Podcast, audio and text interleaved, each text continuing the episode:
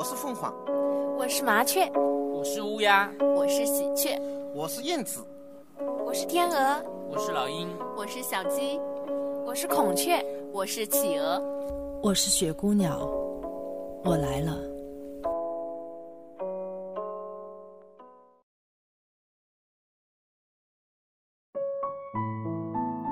亲爱的听众朋友们，大家晚上好，欢迎光临雪姑娘电台。那时间过得很快，节目总是在一期一期的播送，中间还是得到了很多朋友的认可。其中今天我们有聊到，朋友在问雪姑娘到底是什么？雪姑娘背后是什么样的精神？我也一直在困惑。当我阅读整部小说之后，觉得里面表达了很多的东西，但是最终想要表达的是什么样的精神呢？那我想，我自己的理解，那就是一种爱，一种存在，一种只要看到，只要想到，就会觉得温暖的爱的存在。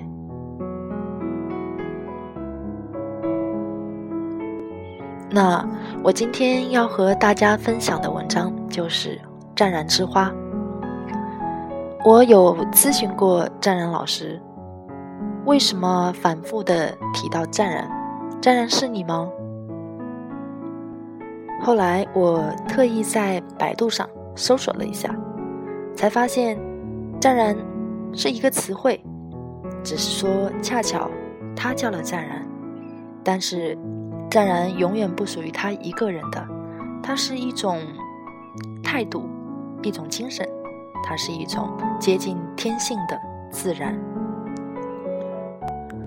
那我们一起来看一看他笔下的湛然之花。湛然之花已经画了出来，非常名副其实，或者已经没有写的必要了。然而。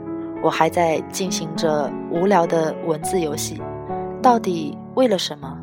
我也很不明白。想念着一个叫做褒姒的女人，她肯定是天下最美的女人，并且冷冷的绽放着，只因为始终不能够笑出一声来。于是周幽王费尽心思的为了博她一笑。烽火戏诸侯，终于断送了西周两百七十五年的江山，开始了东周列国的诸侯纷争，礼崩乐坏。褒姒生下来的使命是来灭亡周朝的，没有他的出现，就不会有现在的这个世界。如果说我们在前进，还不如说我们在倒退。都在这个轮回的圈圈上挣扎着，没有前，没有后的苟全着性命的几个东西。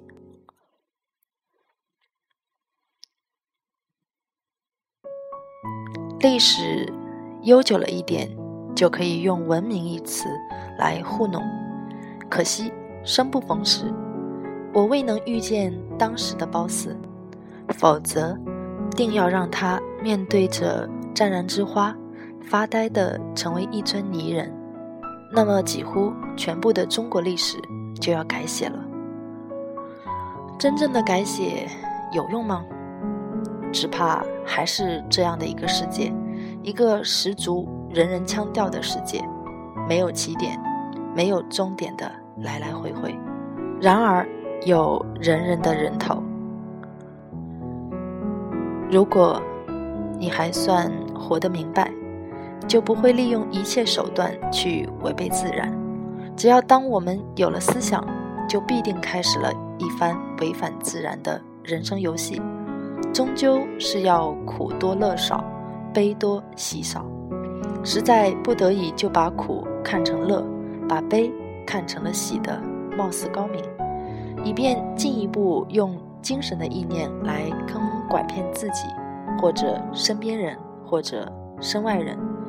或者干脆就像我现在几乎如如不动的一副湛然腔调，还自认为活得有了些价值，实在无聊透顶。到底什么是自然呢？自然就是存在的你，时刻活在你不存在的状态里。唯有当你是不存在的时候，才能够真正融入自然之道。我常常能够进入这样的画境里，忘记了自己的存在，湛然之美就出现了。可是我终究不能够时时刻刻如此这般，或者就这几天里，我几乎如此这般了。我除了画画、睡觉，没有了黑夜白天的感觉。那颗心终于定海神针了。画过很多花，都不敢用。湛然的名字来命名，因为名字基本上是用来羞辱自己的，更不用说和尚、道士、儒生、高人之类的雅号。几乎每个人到头来都违背了自己的那个名字，白白活够了一辈子的，弄脏了这个世界，糟糕了这个名字，就像湛然的这个名字，紧箍咒一般的。罩在了我的头上，甚至去年普陀山的和尚预言我会死在这个名字上。然而我始终不离不弃，没有想到今天开出了这盆湛然之花。面对着这样的无欲之美、湛然之美，只能够启用“湛然”一词了。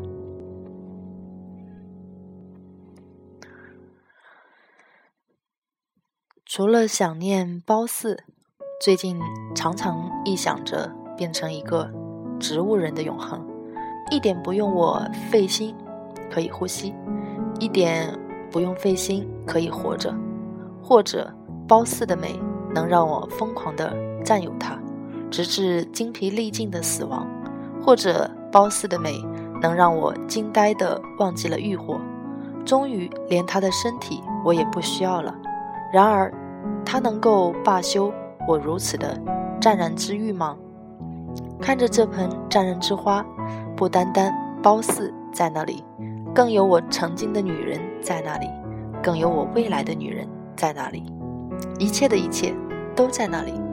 花如女人，女人如花，湛然亦如花，只是一花一世界还是太小了一点。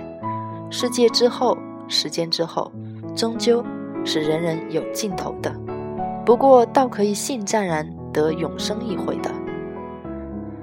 湛然于苏州太湖，二零一二年二月十三日。不过，作为艺术家来说，真的是非常的狂傲，竟然说信湛然得永生，这是一个多么狂傲的话！一般人可能没有办法开口，像我，像我。还会不自信的读出他的自信，也许这就是作为艺术家需要拥有的自信。他的自信不是来源外界，而是对自己的肯定，对自己笔下的画的肯定。那我再跟大家分享，湛然于苏州太湖二零一二年三月十三号的一个作品。四百年后的情人，天亮，便是你的眼睛；天黑，便是我的思念。